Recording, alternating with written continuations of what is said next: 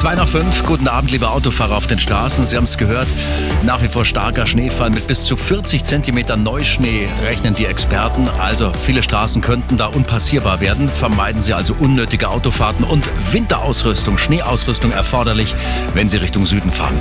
A95 Garmisch Richtung München zwischen Penzberg-Iffeldorf und CS Haupt ein Pannenfahrzeug. Außerdem zwischen Dreieck-Starnberg und Einfahrt Rastplatz Oberdill in beiden Richtungen die Gefahr durch einen Schwan auf der Fahrbahn.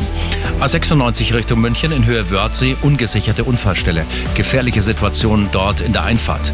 Auf der Verbindung Wolfratshausen-Sauerlach zwischen Egling und Öhnbeck in beiden Richtungen zählen nach einem Unfall. Dann haben wir den Kreis Landshut zwischen Niedereichbach und dem Abzweiger nach Aulow. Ein Unfall, beide Fahrtrichtungen bis auf weiteres gesperrt. Die Feuerwehr ist vor Ort und regelt den Verkehr. Bitte umfahren Sie weiträumig. Und dann haben wir noch abweichende Linienführung bei der S3 und S7. Die Strecke zwischen Ostbahnhof und Giesing ist gesperrt. Grund ein Polizeieinsatz. Die Züge sind mindestens 20 20 Minuten in Zeitverzug.